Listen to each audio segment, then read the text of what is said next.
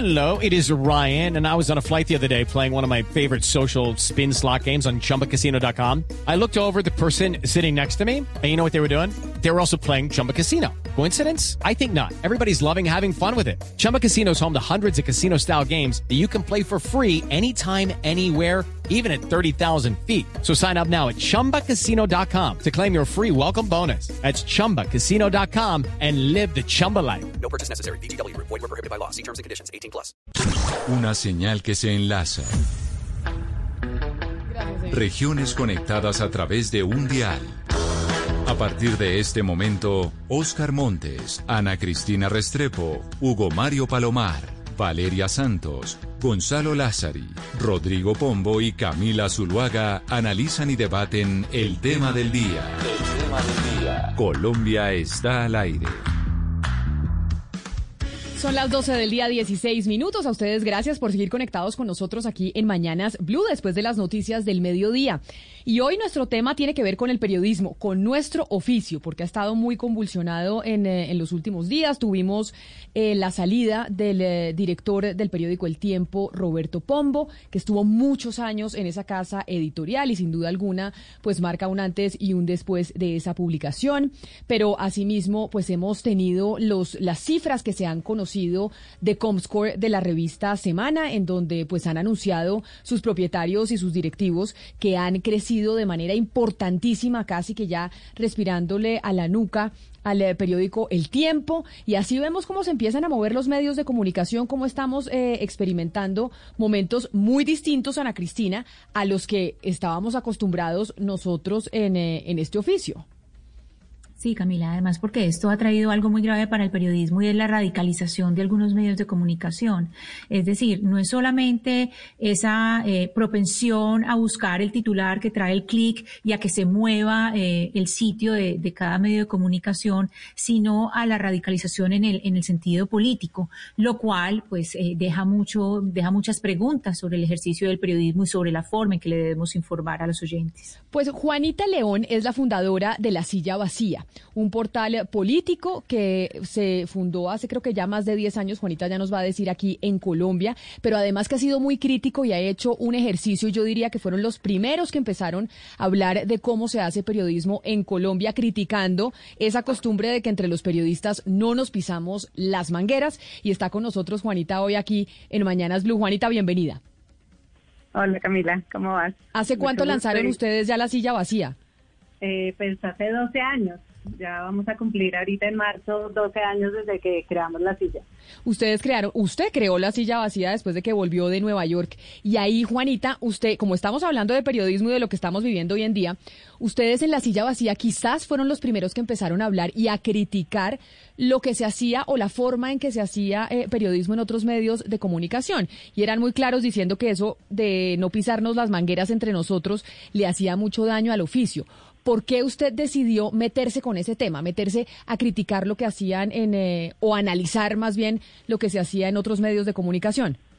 Eh, bueno, Camila, porque yo eh, el objetivo de crear la silla vacía era contar cómo se ejerce el poder en Colombia y claramente los medios de comunicación pues ejercemos una cantidad de poder en Colombia. Y eh, pues yo venía de estudiar en Estados Unidos, de vivir allá y me parecía que eh, que era muy sano para, para la democracia gringa que el New York Times cubriera eh, al Washington Post, que cubriera lo que estaba pasando eh, en el mundo digital. Eh, y me pareció que era como algo obvio que uno debería hacer en Colombia. Ahora, una vez que comencé a hacerlo, pues me di cuenta que no era nada obvio y que era muy difícil y que yo estaba rompiendo como una solidaridad de cuerpo entre los medios, que era como no nos pisamos las mangueras, los medios no estamos sujetos a un escrutinio y a un cubrimiento por parte de, nuestros colegas. Y yo creo que eso no ha sido muy sano, porque en realidad le hemos dejado eso es solamente a la audiencia en Twitter, ¿no? Y, y creo que eso, y eso comienza como a minar la credibilidad que los medios tenemos. Juanita, y en esos 12 años de ejercicio de hacer una crítica a otros medios de comunicación, de hacer un análisis de cómo se están manejando en otros medios, hoy 12 años después, ¿usted qué conclusión hace de lo que ha aportado, de lo positivo o lo negativo de ese ejercicio desde la silla vacía? Eh, pues Camila, más que criticar lo que hacen otros medios, lo que nosotros tratamos de hacer es cubrir eh, la transformación de los medios de comunicación y, y, y hacer evidentes cuando hay conflictos de interés que no se manifiestan o contar quiénes son los dueños de los medios, qué otros negocios tienen, como darle elementos y criterios a la audiencia para para entender eh, de una mejor manera la noticia y de dónde vienen esa, esa, esa información. Y yo creo que eso pues ha sido valioso. Yo creo que si tú eh, tratas de entender cómo ha sido la transformación de los medios que han cambiado muchísimo durante estos 12 años, pues creo que la silla vacía se convierte en un insumo de información importante para comprender esa transformación. Y como no hay libros sobre lo, tantos libros sobre los medios, como no hay eh, no hay tanta producción académica sobre los medios, creo que la silla se convierte en una referencia importante para entender cómo, cómo ha cambiado el mundo digital, cómo han cambiado los medios tradicionales, cuál ha sido el impacto que ha tenido el Internet en esta industria. Pero y entonces, Juanita, en usted dice hemos tenido una transformación enorme en estos 12 años. Y si yo le pregunto, ustedes escribieron un artículo que además fue muy compartido después de la salida de Roberto Pombo del periódico El Tiempo, pero quisiera preguntarle a usted acá, ¿cuál sería su mirada de los medios hoy en Colombia? Usted dice, este es el estado del arte de los medios hoy en Colombia. Si yo se lo pregunto, usted diría que cuál es. Pues yo creo que en estos 12 años, y es algo que también cuento en mi libro de las 10.000 horas en la silla vacía, eh, la gran transformación es que los medios tradicionales eh, se han visto muy golpeados por, el, por la entrada de Internet en su modelo de negocio, porque si bien han aumentado su alcance y ahora lo leen muchas más personas, su modelo de negocio estaba basado en la pauta, eh, en los foros, y eso ha ido transformando mucho por Internet, porque ahora la pauta eh, pues es mucho más rentable pautar en Google, en Facebook, más barato, con unos eh, indicadores de éxito mucho más evidentes para, para los clientes y, y eso le ha quitado a, a, los medios como su principal fuente de ingresos. Y si eso se le une que la pandemia ha acabado o ha transformado los foros y que ya no es tan rentable hacer foros, pues el modelo de negocio está, está muy golpeado. Y eso ha hecho que entonces los medios tengan que haber despedido, o sea, nosotros calculamos que se han despedido unas 800 periodistas en los últimos eh, cinco años, eh, que el cubrimiento sea menos extenso, que ya no puedan hacer eh, cubrimiento internacional, que el cubrimiento de cultura sea cada vez más pobre y que eh, y, la otra gran transformación es que los medios han pasado de ser eh, de propiedad de familias a de propiedad de conglomerados económicos, con todos los conflictos de interés que eso suele traer. Y pues lo que está pasando con el tiempo es un poco, eh, pues creo yo, el resultado de, esas dos fuerzas, de, de, que el periódico esté en manos de, pues, del hombre más rico y poderoso de Colombia y por otro lado de la crisis del modelo de negocio sobre el cual estaba montado el tiempo. Juanita, eh, lo que ustedes han hecho en la silla vacía de, muchas maneras puede ser visto como eh, una demanda de un ejercicio de transparencia por parte de los medios de comunicación con los lectores, con las audiencias. Yo quisiera saber, ustedes eh, en la silla vacía, cómo se ven a sí mismos. Nosotros hemos visto pues los ejercicios que hacen ustedes de, de conversación con, con los lectores y a la vez eh, cuando eh, por parte de las audiencias les dicen a ustedes, por ejemplo, eh, no sé, que están parcializados con, con Sergio Fajardo, si ustedes se han hecho esa, ese cuestionamiento y han mirado, han hecho ese ejercicio interno de mirarse a sí mismos con base en lo que dicen las audiencias. sí, Ana Cristina, pues, y yo creo que eso es algo que tú puedes, como que yo documento mucho en mi libro, eh, la silla se la pasa como en un constante ejercicio de autocrítica y, reflexión y, por ejemplo, durante la campaña del 2018 una de las críticas más grandes que se le hizo a la silla, sobre todo desde el petrismo, era que, que nosotros éramos pajaristas por la forma como hacíamos nuestro detector de mentiras porque nuestro criterio hasta ese momento era que nosotros como que le hacíamos el chequeo a todo lo que dijera un candidato en un debate. Y como Fajardo decía muchas obviedades, como que la biodiversidad es la riqueza más grande de Colombia, entonces como era una afirmación, nosotros la chequeábamos y obviamente era cierto, entonces al final del conteo salían muchos más ciertos de Fajardo que de otros candidatos. Nosotros reflexionamos sobre esa crítica y nos pareció pues que la gente tenía razón y cambiamos la metodología de que solamente íbamos a chequear eh, afirmaciones que no fueran obvias, ¿no? Y eso cambió, digamos, como el balance. Entonces, no, claro, yo creo que la silla y más porque sabemos y somos conscientes de que somos muy críticos de otros tratamos de aplicarnos a nosotros mismos también el mismo nivel de, de, de crítica, pues, y de, y de escrutinio. Sobre eso, sobre eso, Juanita, me gustaría preguntarle, eh, porque una de las críticas que se le hace eh, a la silla vacía es el hecho de que se subió en un pedestal desde el cual mira a los otros medios de comunicación, los cuestiona con dureza y con unos análisis muy interesantes además, pero que se reserva eh, la posibilidad de que ella misma diga cuáles son sus conflictos de intereses, cuáles son los intereses económicos que la mueven o que la sostienen o que la soportan y cuáles son los intereses políticos que la motivan. Entonces, digamos que esa crítica, Juanita, es muy constante en estos 12 años y sobre todo al final de, de, la década cuando se ha polarizado mucho más el país. Yo no sé, Juanita, qué lectura hace usted de ese tipo de cuestionamientos que se le hace a la silla vacía.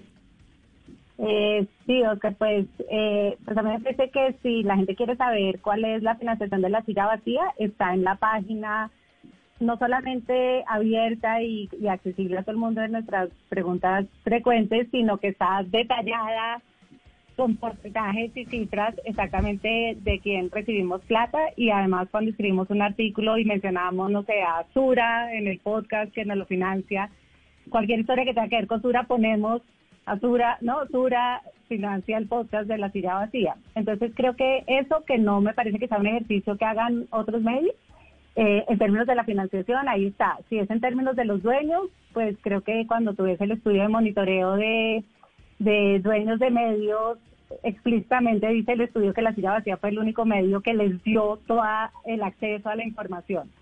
Si es en términos, eh, si es en términos como de sus intereses políticos, pues ninguno de nosotros tenemos ningún vínculo con ningún eh, candidato político y creo que pues que ahí sí el cubrimiento habla por sí mismo y me parece que ya pues las opiniones que tenga la gente al respecto, pues sobre eso no voy a defenderme porque ya cada persona determinará qué tan objetivo lo ve. Y mm, no sé qué otro... Claro, pero... pero Juanita, yo entiendo un poco lo que la pregunta que hace Oscar desde Barranquilla y es porque sí puede haber como un sentimiento de otros eh, y, o corríjame usted Oscar si estoy en lo, en lo cierto o no, pues de otros colegas, de otros medios de comunicación que dicen, bueno, pero ¿y la silla vacía en qué momento se convirtió en el tribunal que juzga y define cuándo un medio hace buen periodismo y cuándo no? Entonces, eh, ¿bajo qué criterios usted, cuando usted ya nos explicó por qué decidieron empezar a, hablar del tema del poder, de cómo funciona y los medios en Colombia pues son poderosos, pero la, la crítica que se les hace es de cuándo acá la silla vacía se volvió pues el Tribunal Ético de los Medios en Colombia. Sí, Camila, yo creo que, digamos que me gustaría, pues no sé si tú opinas eso, entonces te pregunto a ti directamente si tú crees eso o si es como otra gente, si sabes por qué lo dicen, porque es cierto que nuestras historias nunca dicen esto es buen periodismo o mal periodismo o el cubrimiento que hizo de esto eh, les faltaron tres fuentes o no les faltaron tres fuentes. Sí, el cubrimiento de la silla vacía eh, de, de los medios es sobre la transformación que están teniendo y sobre y cuando no sé el tiempo publicaba una gráfica sobre cómo había crecido eh, la acción de aval y el gráfico tenía eh, distorsionadas eh, el, el, el, gráfico para que pareciera que había crecido más de lo que había crecido pues nosotros eso lo revelábamos, no no para decir, pues digamos... No, pero Juanita, venga, le digo, yo sé que no, pero le pongo, le, pongo un ejemplo porque ustedes hicieron un análisis, por ejemplo, de la W y de la relación de la W con Néstor Humberto Martínez. Y ahí sí se criticaba directamente cómo se hacía el periodismo en la W y cómo eran las entrevistas con Néstor Humberto Martínez y demás. Claro. hablando de la mesa de centro, que es una, que es una opinión. Digamos, la mesa de centro es un columnista ah, pues ok, pero entonces, eh, pero entonces pues eso, eso entra dentro de, de, pero, pero dentro de la mesa de centro se hace mucha crítica a los medios de comunicación. Entonces eso dentro de la silla vacía cabe como opinión. ok, no es que no es un producto, un producto de opinión como es la columna de Héctor Rivera, solo que es en video. Ah, ok. No, no es no es el no es como la información de la silla vacía es y está marcado como opinión y Carlos Cortés pues, no trabaja en la silla vacía, sí, entonces creo que es, es un producto de opinión de la silla vacía, pero no es la silla vacía. Sí, pero, pero Juanita, mire... Como, eh, como, que uno dijera que Aurelio Suárez es, el, es, es la opinión de Blue Radio, ¿me entiendes? No, claro, Juanita, se lo digo, discúlpeme, Oscar, se lo digo por, em, ¿Por qué? Porque usted me preguntaba y yo digo, hay, hay gente, y antes de hacer esa- esta entrevista hablamos con periodistas al respecto y decían, es que la silla lleva 12 años y está haciendo un análisis muy profundo y muy respetuoso de lo que están haciendo otros medios de comunicación, pero a veces los otros medios dicen, oiga, ¿en qué pedestal está la silla vacía para volverse un tribunal de ética de los medios? Y digamos que por eso se me vino a la cabeza cuando usted me pregunta lo del tema de, de la W con la entrevista de Néstor Humberto Martínez y me queda clarísimo que usted dice eso es opinión, eso no es, eso no es información, eso no es la silla vacía informando y siendo eh, crítica de los, la de los medios. el cubrimiento informativo del espectador. O sea, son productos de, de sátira y de, y de opinión y además es de opinión pues de, de Carlos, digamos, no es la información eh, de la silla vacía. Yo Pero- creo que pero- en de la silla vacía lo que tú ves es un cubrimiento. Obviamente que eso me parece que los periodistas lo resienten mucho porque nosotros no estamos tan acostumbrados a que nuestro nuestro oficio, digamos, sea cubierto eh, con los mismos criterios Sí. que nosotros le aplicamos a los políticos o que le aplicamos a las empresas o, o a otros sectores Pero, de pero poder. mire, Juanita, Juanita, ese rigor, ese rigor con que la silla vacía aborda los temas que tienen que ver con los medios de comunicación y que además, eh, digamos, quienes ejercemos el periodismo desde hace mucho tiempo, sabemos que es así porque antes no se hacía y hacía falta. Eh, Juanita, pero mire, digamos que también los tiempos cambiaron. Los medios de comunicación pasaron de, de vigilar al poder, de controlar al poder, de ser los perros guardianes del poder, a ser el poder. Hoy en día los medios de comunicación en Colombia ponen candidatos, quitan candidatos, ponen presidentes y pues no van a quitar presidente, pero ese poder es mucho, mucho muy, muy distinto a hace décadas atrás. ¿De qué manera la silla vacía, Juanita, usted en estos 12 años ha logrado que el medio de comunicación, en este caso la silla vacía, ejerza el control, sea, el vigilante del poder total, no de una parte del poder, sino de todo el poder que está enquistado en los medios de comunicación? Yo creo que pues la silla además solamente cubre una fracción de, de- del poder de los medios de comunicación porque tenemos pues muy, un equipo muy limitado. Nosotros tratamos de cubrir el poder político, el poder mediático y el poder económico en lo que tiene que ver con, el, con lo público. Nosotros no hacemos historias eh, para determinar si echaron o no a un periodista y eso está bien. O sea, hacemos cosas que nos parece que son relevantes para el público. Obviamente el cambio de director del tiempo pues es un tema que tiene debería tener un interés público porque el tiempo juega un rol muy importante en nuestra democracia. Sí, obviamente la transformación de semana pues es relevante para el país eh, porque es ha sido pues un bastión de, de- del periodismo en Colombia, ¿no? Eh, que esté surgiendo todo un ecosistema de medios, eh, digamos, radic- radicalizando contra el establecimiento pues es un tema que es importante para la democracia. Esas son las historias que nosotros cubrimos. Nosotros no cubrimos pues una historia sobre, no sé, sobre que le faltaron tres fuentes a una investigación de, del tiempo. Pues eso no es como el trabajo que nosotros que nosotros hacemos. Juani- Ni cubrimos, Juanita, ya que usted está hablando de lo que, de la importancia de la transformación del tiempo, la importancia de la transformación de semana y que por eso desde la silla vacía lo cubren, acá tengo un mensaje que nos manda eh, un oyente que se llama Álvaro que dice que su hermana trabaja en el periódico El Tiempo y su estrés es porque cada nota debe tener un mayor número de likes para que sea bien calificada en su área. Y eso me lleva a preguntarle por lo por esa transformación que están viviendo también los medios, incluso los grandes medios como Semana, como El Tiempo con el tema de la necesidad de generar clics y si eso ha, hecho que se transforme la forma de hacer periodismo. Sí, Camila, lo que pasa es que como el modelo de negocio ha ido cambiando muchísimo y ahora los el periódico El Tiempo, El Espectador, Semana están apostándole a un muro de pago, eso lo que necesita es que hayan muchos clics en la página para que la gente tenga un incentivo de comenzar a pagar eh, por esa información, porque después de que tú vienes X número de veces te aparece el muro de pago. Entonces, eso ha ido, digamos, en, en otros periódicos, eh, no sé, en, en el New York Times, ellos le han apostado a las suscripciones con la idea de que eso mejore la calidad y pues eventualmente yo creo que el tiempo, el espectador y semana le van a apostar muchísimo a mejorar la calidad para que todos tengamos un incentivo de pagar por esa información. Pero como hasta ahora hay un una parte era como vamos a tratar de competir en clics para tener una pauta eh, que se llama de programática y es que, bueno, es una cosa como con algoritmos de que te mandan la, la, la, la pauta que no alcancen a, a, a vender eh, en Google o en Facebook sale sale en los medios, entonces hay una hay una tú tienes que llegarle a más gente para que alguna gente haga clic en esa pauta. Entonces eso eso hace que tú tengas que producir no sé, los periodistas hoy en día están produciendo 50 50 notas 20 notas al día, los de semana estaban produciendo 20 notas al día, los del tiempo también, y eso pues obviamente hace que la calidad no pueda ser tan tan buena como cuando un periodista solo hace una nota al día o una nota cada dos días. Entonces, claro, pero aquí tiene un impacto directo sobre la calidad. Claro, Juanita, pero más allá de la calidad, aquí lo que estamos buscando, como usted bien decía, es un tema de clics y todo arraigado con Twitter. La pregunta es, ¿estamos viviendo un periodismo de titulares?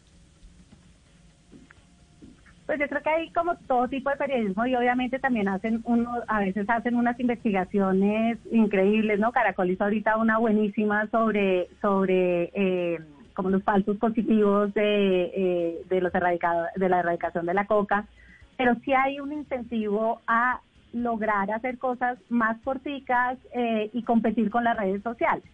Yo creo que ese afán por competir con las redes sociales puede volverse como un boomerang contra nosotros eh, los medios, porque pues la gente se queda en las redes sociales. O sea, los estudios muestran que más del 50% de la gente comienza y termina su experiencia informativa en las redes sociales y que ni siquiera se acuerda la noticia que leyó de qué medio era, ni, ni le importa de qué medio era eso. Entonces creo que si nosotros nos volcamos a competir con esa información, lo más probable es que salgamos perdiendo porque perdemos como el valor de la marca y la gente pues se va a quedar en las en las redes sociales. Y más si estos medios ahora le están apostando el muro de pago, que lo que tienes que crear es incentivos para que la gente vaya a tu página y pague por tu información. Sí, entonces yo creo que en los medios de Colombia todavía no, pues en algunos medios por lo menos todavía no hay una claridad en la visión sobre si quieres competir con las redes sociales o quieres hacer un producto, digamos, premium, ¿no? Como donde la gente sienta que si no te lee, no puede ser tan exitoso en su vida pública y en su vida privada. Eso creo que todavía no, ese dilema todavía no está resuelto y eso hace que por un lado tengamos ¿no? como una cantidad de noticias chiquitas que uno consume y olvida inmediatamente y que todavía no estemos viendo tantas investigaciones y tanta, tanta, em, tantas razones para suscribirnos a los medios. Juanita, Juanita, pero entonces eh, concentrémonos un poco en el, en el modelo de financiación y el periodismo independiente. Em, ahora uno ve que muchos medios están en, lo del crowdfunding y, uno quisiera apoyar a unos que son muy buenos, que están empezando, pero entonces van a empezar a competir entre sí. Eh, ¿Qué, podemos eh, mirar eh, a futuro que va a pasar con esta cantidad de medios independientes que son muy buenos, porque son muy buenos, pero que compiten entre sí? Entonces uno se pregunta por las futuras alianzas, si hay eh, otro modelo que esté por venir. La silla vacía ya lleva 12 años. ¿Cómo enfrentar el futuro con esta, con esta perspectiva de lo que, de lo que está pasando?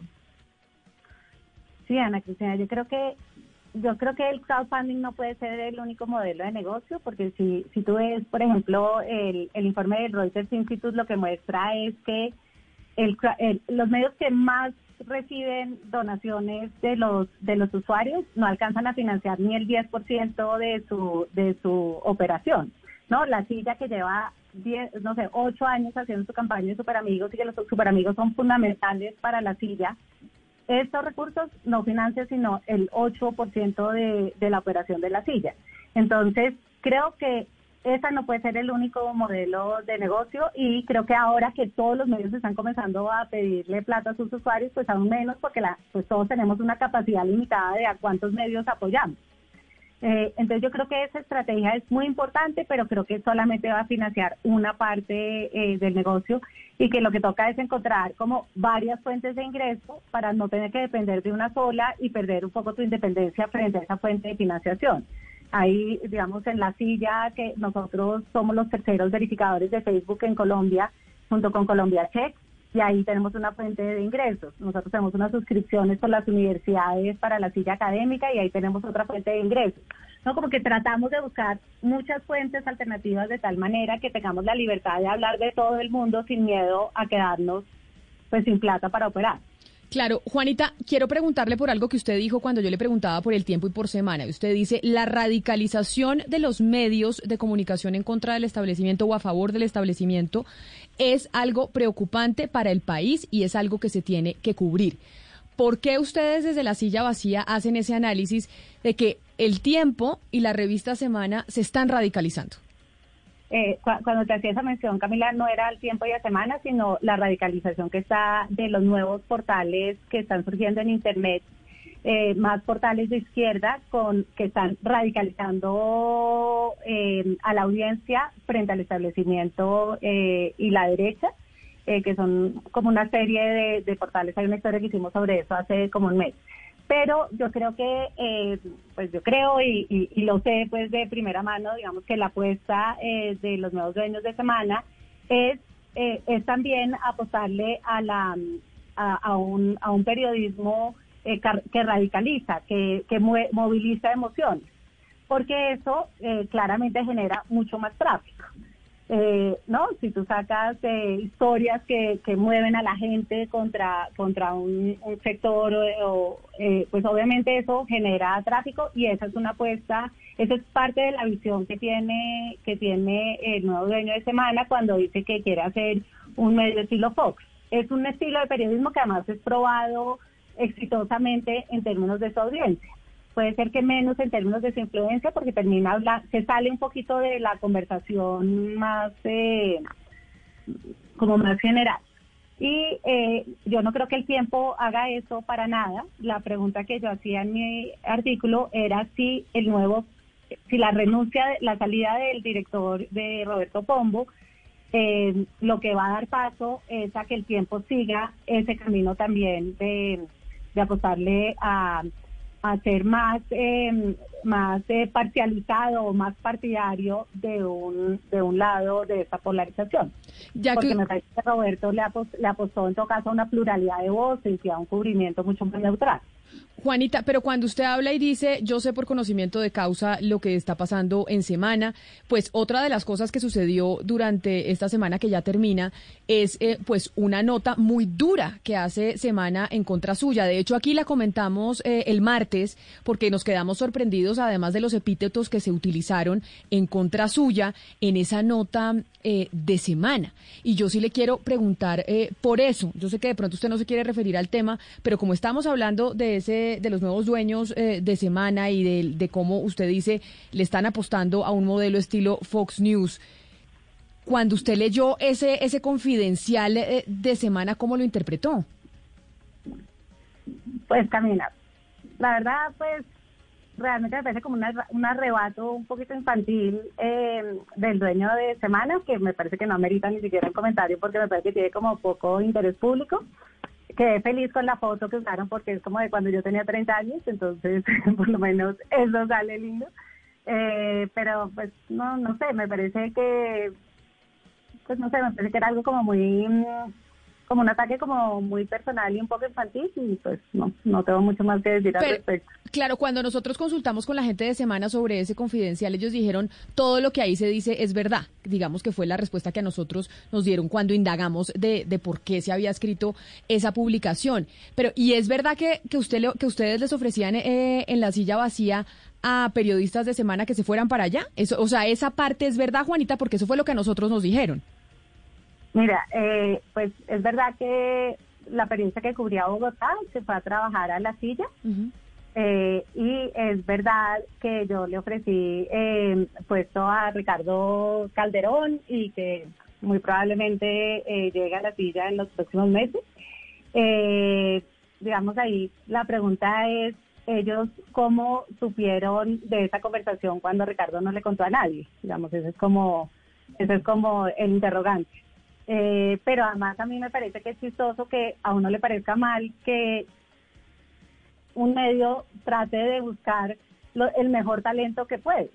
O sea, desde cuándo, desde cuándo el, el talento, el eh, los periodistas son como propiedad de un solo medio. Me parece que en todos los sectores donde no hay acuerdos monopolísticos, eh, pues la gente trata de buscar el mejor talento que puede. Y a mí me parece Pero- pero- que eso, pues que eso, no sé, dice bien de la silla y no mal.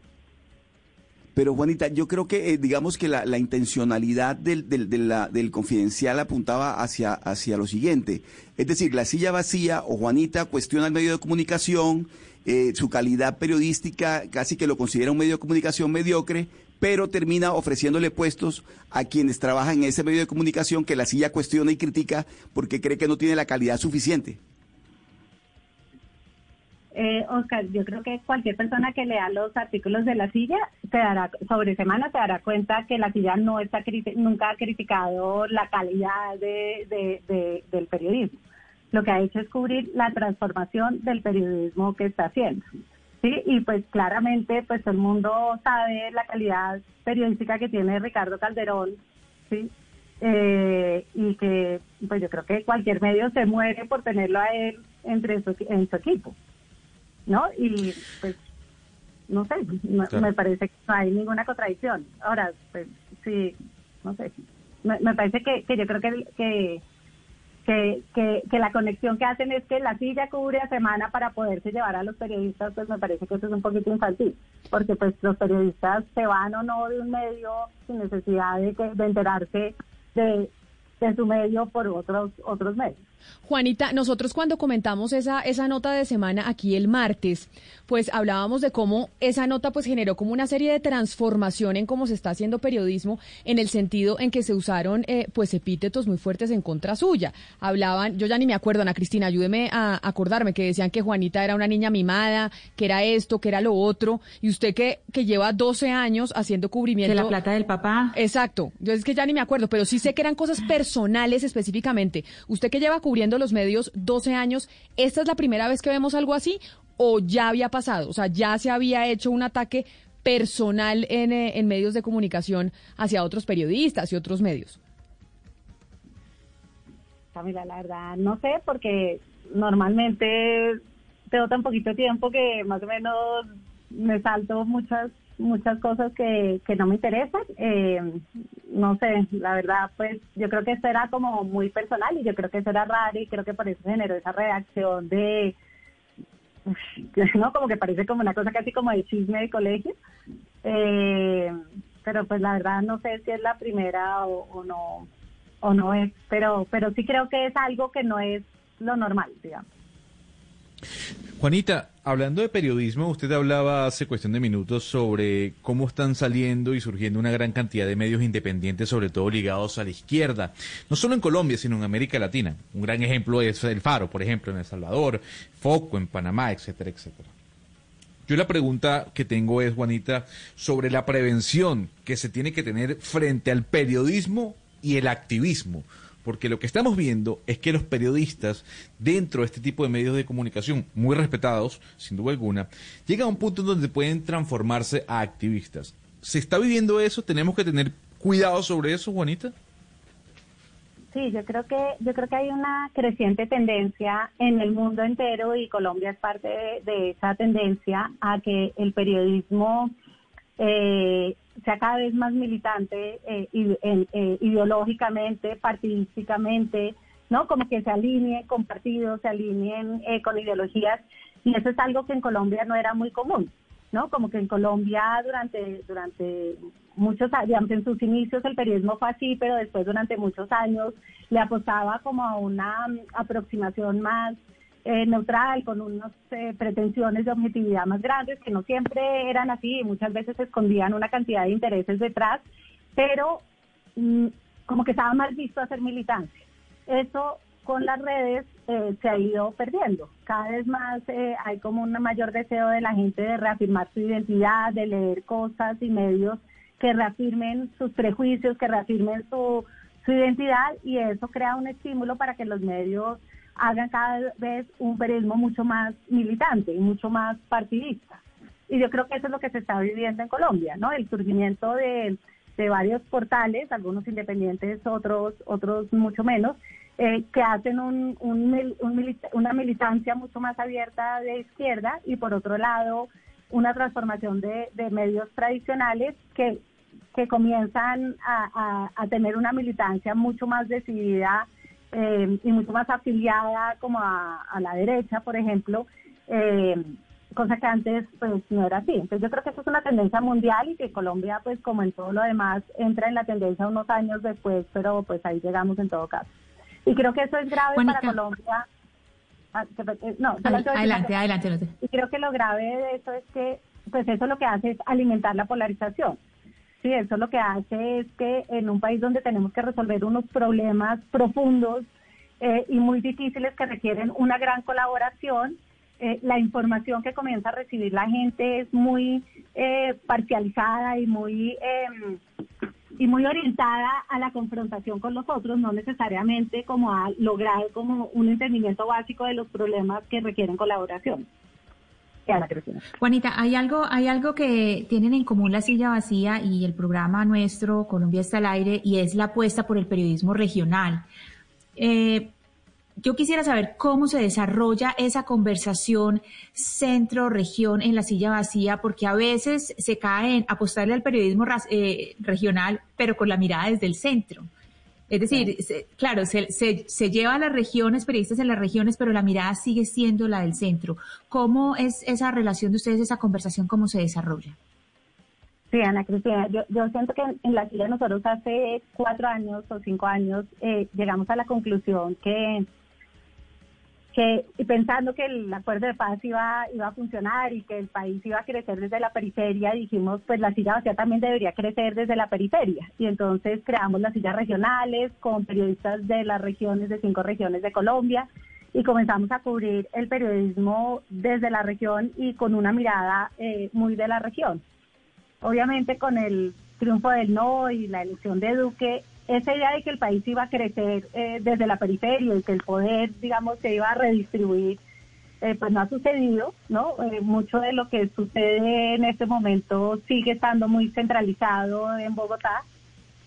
nosotros mantenemos los equipos en la región y seguimos haciendo esta cobertura, pero también nos dimos cuenta que el tráfico que venía a la silla, por ejemplo, a la silla Caribe, venía solo en un porcentaje del Caribe, pero venía en un gran porcentaje del resto del país. Y que la gente como que no quería hacer dos clics para llegar a la información que quería y por eso decidimos mantener los equipos en las regiones con un cubrimiento muy regional, pero que todo sale por una sola silla eh, nacional. Eh, yo creo que tener un cubrimiento de las regiones es clave porque es que ahí casi siempre está el germen de todo lo que va a explotar en el país tres años después.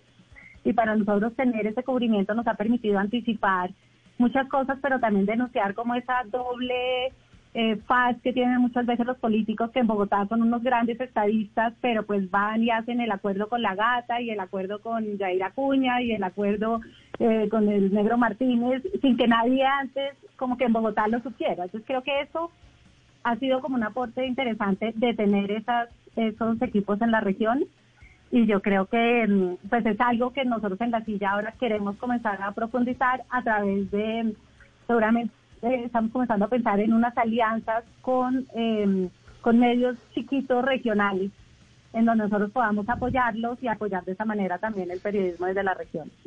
Juanita, usted a lo largo de la entrevista ha hablado mucho de la radicalización eh, a la derecha de algunos medios y se lo entiendo como algo necesariamente malo. Y yo no le pregunto si más bien pues hay un nicho que no estaba cautivo, que no se sentía representado, porque si usted ve, Juanita, por ejemplo, las encuestas Inbamer, casi todos los columnistas más influyentes, los tuiteros más influyentes, casi todos son de corte, de centro, de centro izquierda.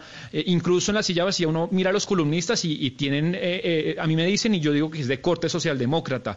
¿No cree que hay un público cautivo que no necesariamente es uribista, pero que es de derecha y que no se había sentido representado?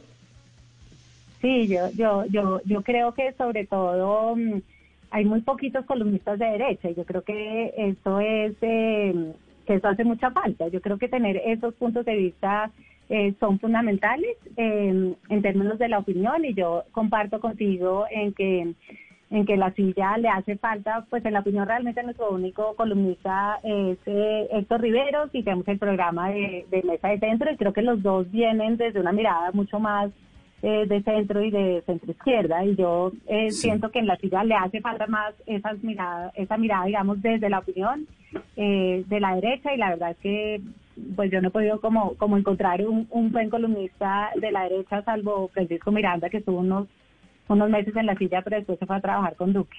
Entonces yo creo que tiene razón, que hay un nicho que, que le hace falta. Eh, yo lo que, lo que siento es que eh, cuando solamente hay una revista eh, informativa como era la revista Semana, y esa revista se mueve hacia un lado del espectro ideológico, creo que eso tiene unas implicaciones para el país. Y a mí personalmente, pues, me parece que, eh, que hace falta como eh, el otro lado en cuando solo existe una revista. Yo creo que es muy saludable que existan muchos medios de muchas vertientes ideológicas para que la gente pueda tener como una oferta variada. Creo que lo que pasa es que como solo existe una revista, pues creo que es, es eh, por lo menos eh, muy relevante analizar lo que significa que la revista asuma esa posición. Sí. Juanita, eh, por último, me gustaría preguntarle, usted, usted inició la charla nuestra hablando de, los dos medios influyentes, digamos, Semana, y me, refiero a los impresos, Semana y el periódico El Tiempo, y dijo que la suerte del periódico El Tiempo depende también, es una suerte del país, porque es un soporte de la democracia. ¿Qué lectura hace usted de lo que está pasando ahora y lo que va a pasar con la nueva dirección del periódico El Tiempo una vez con la salida del doctor Roberto Pombo? ¿Qué cree que debe pasar con el tiempo en estos momentos? O sea, pues, eh, pues una cosa es lo que a mí me gustaría que pasara y otra lo que realmente vaya a pasar. A mí me parece que la salida de Roberto, a mí me parece que es muy sorpresiva la forma como por lo menos se dio y se presentó. ¿no? Me impresionó que no saliera como, no lo anunciaran en el impreso de primeras, que que Roberto no hable sobre su salida, que los subalternos no lo supieran, que los de la Junta no lo supieran, eh, y, que, y que aún no se conozca quién es el sucesor. Creo que cuando se sepa quién es él o la sucesora, pues vamos a saber un poco cuál es el, eh, qué es lo que quiere hacer eh, el Carlos Sarmiento con, con su periódico. Y no es que crea que la suerte de Colombia hoy esté amarrada a la del tiempo, porque el tiempo llevaba años perdiendo influencia y pues tampoco me parece que es que ahora las dos suertes estén casadas. Pero obviamente el tiempo sigue siendo el periódico más leído, eh, solo uno de los dos eh, periódicos nacionales, el periódico que tiene como mayor capacidad eh, de, de, de, de dar las noticias. Entonces sí creo que es muy relevante lo que vaya a pasar con eso y por lo menos de la reportería que yo hice sobre, sobre la salida de Roberto, la sensación que yo tuve es que la decisión no es una decisión de eh, tanto eh, de, negocios, sino es una decisión que está muy amarrada a lo político, porque obviamente cuando tú eres un conglomerado tan grande, lo político y los negocios pues van unidos. Eh, entonces creo que ese, ese acertijo lo va a resolver cuando sepamos quién es el, el sucesor o la sucesora. ¿Quién me gustaría que fuera? Pues que fuera como alguien que creyera mucho en el periodismo y que tuviera como el suficiente carácter para poder ser eh, como un contrapeso a todos los conflictos de interés que crea eh, ser el periódico de una persona que tiene intereses en todos los sectores económicos del país. Pues Juanita, Qué agradable charla la que estamos teniendo hoy sobre los medios de comunicación, que finalmente es el oficio que todos compartimos y que sin duda alguna pues están eh, un poco convulsionados por estos días, por todo lo que hemos explicado en esta conversación eh, con usted. Yo le agradezco mucho que haya aceptado esta entrevista, que nos haya dado 45 minutos para hablar de la silla vacía, para hablar de los medios en Colombia y de la crítica también al, al poder que hay detrás de ellos. Mil gracias y le deseo un gran fin de semana. Gracias Camila, gracias Oscar y gracias Ana Cristina González. Un abrazo. Le mando un abrazo. Son las son las 12 del día, 59 minutos. Era Juanita León, la fundadora de La Silla Vacía, que ya lleva 12 años como uno de los portales políticos más importantes e influyentes de Colombia. Así llegamos nosotros al final de esta semana y al final eh, de Mañanas Blue. Hacemos una pausa y ya llegan nuestros compañeros de Meridiano. Lucky Land Casino asking people what's the weirdest place you've gotten lucky? Lucky? In line at the deli, I guess? Aha, in my dentist's office. More than once, actually. Do I have to say? Yes, you do. In the car before my kids' PTA meeting. Really? Yes. Excuse me, what's the weirdest place you've gotten lucky? I never win and tell. Well, there you have it. You can get lucky anywhere playing at LuckyLandSlots.com. Play for free right now. Are you feeling lucky? No purchase necessary. Void where prohibited by law. 18 plus. Terms and conditions apply. See website for details.